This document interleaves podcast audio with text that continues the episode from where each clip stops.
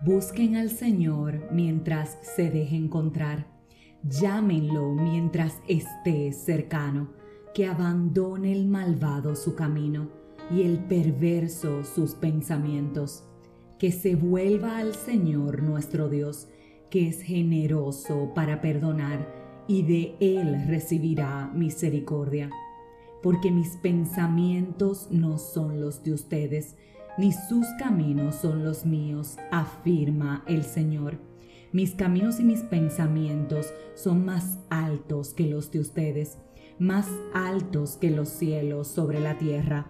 Así como la lluvia y la nieve descienden del cielo y no vuelven allá sin regar antes la tierra y hacerla fecundar y germinar para que dé semilla al que siembra y pan al que come así es también la palabra que sale de mi boca.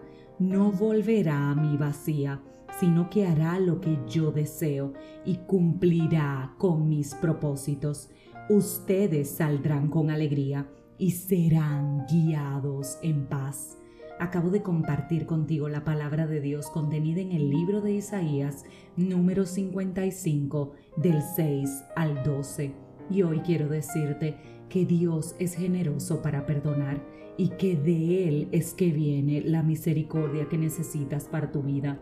Dios tiene planes para ti que son mucho mejores que los que tú tienes, porque sus caminos y sus pensamientos son más altos que los tuyos, porque Él desea lo mejor para ti y porque eso que Él te tiene puede que no se vea como lo que tú estás añorando o esperando, pero va a ser mucho mejor. Te va a producir el gozo y la paz que te hacen falta.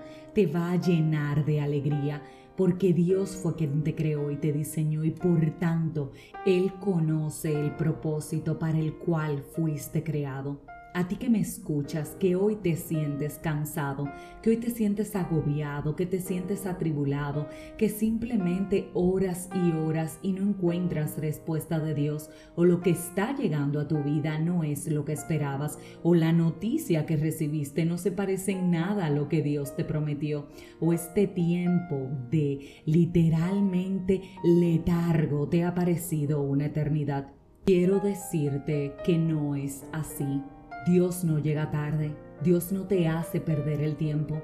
Dios en la espera trabaja con tu corazón, trabaja con tu carácter y transforma todo lo que en ti tiene que ser transformado.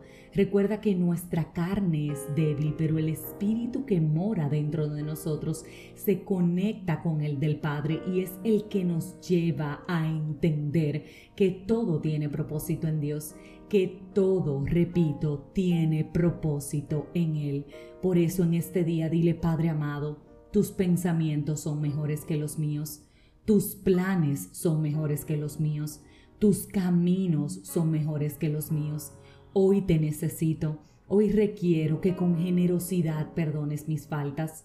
Hoy requiero que tu misericordia me abrace. Hoy necesito, Señor, fervientemente sentirte cerca de mí. Hoy quiero que sepas que necesito que tus caminos se alineen con los míos, porque sé que son más altos que los que yo tengo planeado.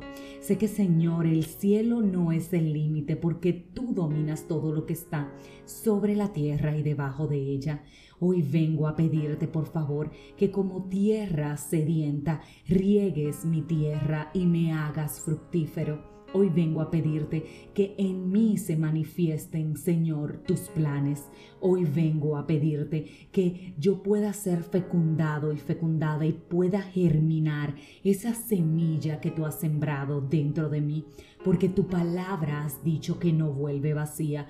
Por eso te pido que tus promesas se materialicen en mi vida. Dame ese gozo y esa paz que me estás prometiendo a través de tu palabra. Tú eres el Señor, mi Dios, y hoy vengo ante ti para pedirte que insertes dentro de mí tu ADN, que me permitas entender que lo que va a venir de ti es muchísimo, muchísimo mejor de lo que estoy esperando. Señor, por favor, cumple en mí tus propósitos, dame gran alegría y guíame en tu paz. Amén.